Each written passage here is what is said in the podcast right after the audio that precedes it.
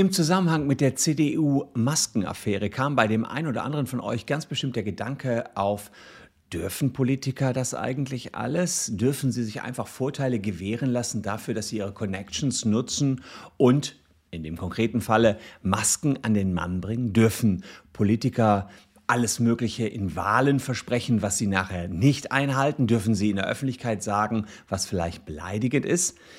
Das wollen wir alles mal untersuchen und schauen, was für Aspekte es gibt, die Politiker machen, aber in Wirklichkeit gar nicht machen dürfen. Bleibt dran.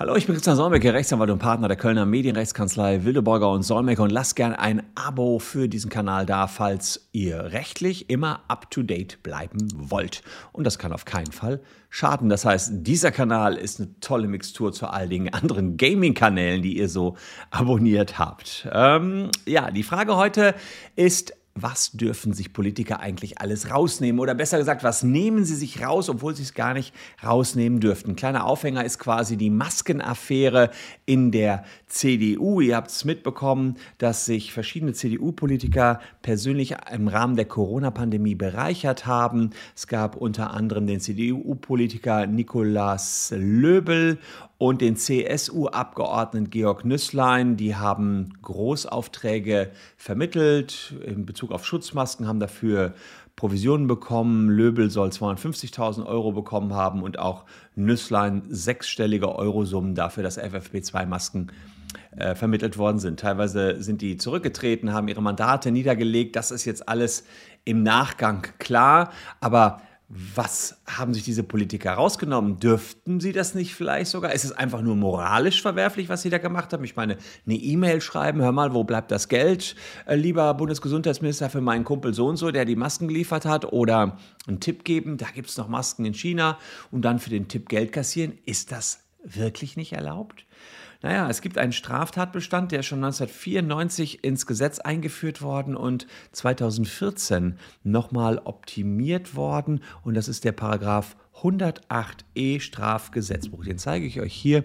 Bestechlichkeit und Bestechung von Mandatsträgern. Wer als Mitglied einer Volksvertretung des Bundes, also Bundestagsabgeordneter, einen ungerechtfertigten Vorteil für sich oder einen Dritten als Gegenleistung dafür fordert, sich versprechen lässt oder annimmt, dass er bei Wahrnehmung seines Mandats eine Handlung im Auftrag oder auf Weisung vornehme oder unterlasse, wird mit Freiheitsstrafe bis zu fünf Jahren bestraft. Also gibt es viele Fragen rund um diesen Paragraphen. Man muss also vor allen Dingen schauen, waren die Jungs hier im, im, Rahmen ihrer Wahrnehmung des Mandats unterwegs. Früher war das vor allen Dingen auf Abstimmungen bezogen, sprich haben die hier unmittelbar Einfluss auf die Maskenbestellung ausgeübt oder kann es auch sein, dass es nur ein Tipp war? Das wird jetzt die Staatsanwaltschaft prüfen, aber generell ist es natürlich so, man darf sich hier nicht bestechen lassen und auch die Vorteilsnahme eines Amtsträgers kann dazu führen, dass man eine Freiheitsstrafe bekommt. Die Staatsanwaltschaft hat ja jetzt hier die Ermittlungen aufgenommen. Fakt ist jedenfalls, als Politiker muss man da doppelt vorsichtig sein. Es gibt eben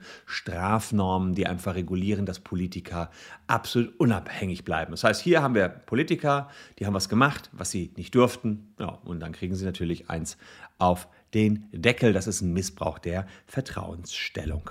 Dann ähm, kann man sich natürlich die Frage stellen, dürfen denn Politiker überhaupt einer Nebentätigkeit nachgehen? Die verdienen ja nicht schlecht. Ich glaube, so ein Bundestagsabgeordneter 8.000 bis 10.000 Euro äh, monatlich und hat auch nicht so viele Abgaben weil er ja äh, vom, über den Staat versichert wird. Also das ist schon, glaube ich, ein ganz gutes Salär. Dürfen die dann noch Nebenjobs nachgehen? Naja, das habt ihr ja vielleicht schon mal gehört, dass manche sogar noch Millionen nebenbei verdienen. Und im Grundgesetz und im Abgeordnetengesetz und in der Geschäftsordnung des Bundestages gibt es Verhaltensregeln, wie sich Politiker verhalten müssen. Und das Abgeordnetengesetz sagt, dass die Ausübung des Mandats im Mittelpunkt der Tätigkeit stehen soll. Also die Ausübung des Mandats, Bundestagsmandats, muss im Mittelpunkt seiner Tätigkeit stehen. Allerdings wird auch gesagt, dass Tätigkeiten anderer Art grundsätzlich zulässig sind, solange das Mandat dadurch nicht gefährdet wird. Wenn es Interessensverknüpfungen gibt, muss darauf hingewiesen werden und die müssen angezeigt werden. Und es wurde 1972 erstmalig beschlossen, dass entgeltliche Tätigkeiten offengelegt werden müssen. Also Einkünfte die mehr als 1000 Euro im Monat oder 10.000 Euro im Jahr betragen, müssen angegeben werden. Es gibt eine Webseite, ich meine, es ist Abgeordnetenwatch, die schaut sich sehr genau an, was die Jungs noch so nebenbei verdienen. Und das sind teilweise wirklich heftige Beträge. Gibt man das nicht an, kann man bestraft werden, ein Ordnungsgeld bis zur Hälfte des, der jährlichen Abgeordnetenentschädigung. Also Nebentätigkeiten sind nicht verboten, aber sie müssen transparent und offen gelegt werden. Ich gucke jetzt mal, Abgeordnetenwatch finde ich auch hier direkt.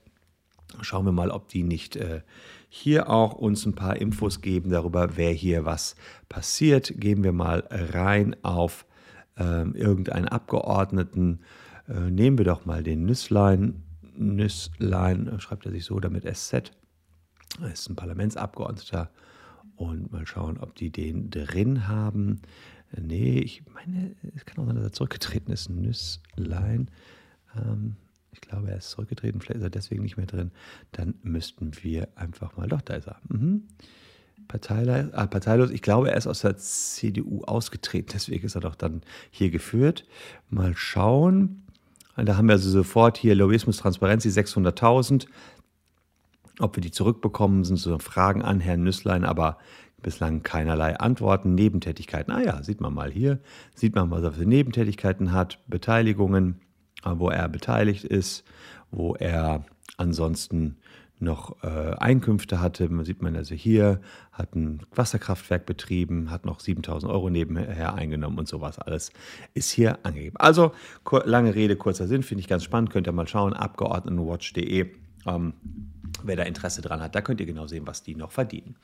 In dem Zusammenhang kann man sich auch noch die Frage stellen, was ist denn, wenn Politiker Geschenke entgegennehmen? Das heißt, sie kriegen jetzt nicht unmittelbar Geld, sondern irgendwas geschenkt. Freikarten zum nächsten DFB-Pokalspiel oder Einladung zum tollen Geschäftsessen ja, wenn ihr das bekommt, privat von eurem Pizzamann, der spendiert euch eine Pizza, ist das kein Problem. Wenn der gleiche Pizzamann das für einen Bundestagsabgeordneten macht, kann das schon schwieriger sein. Das sind immerhin Repräsentanten des Volkes und ja, sie sind eben dann in der Bedrohung in dem Moment, wo sie hier ja, irgendwas versprochen bekommen, dann kann wieder dieser 108e Strafgesetzbuch greifen und man müsste schauen, soll hier schon unmittelbar durch dieses Geschenk irgendetwas erwirkt werden?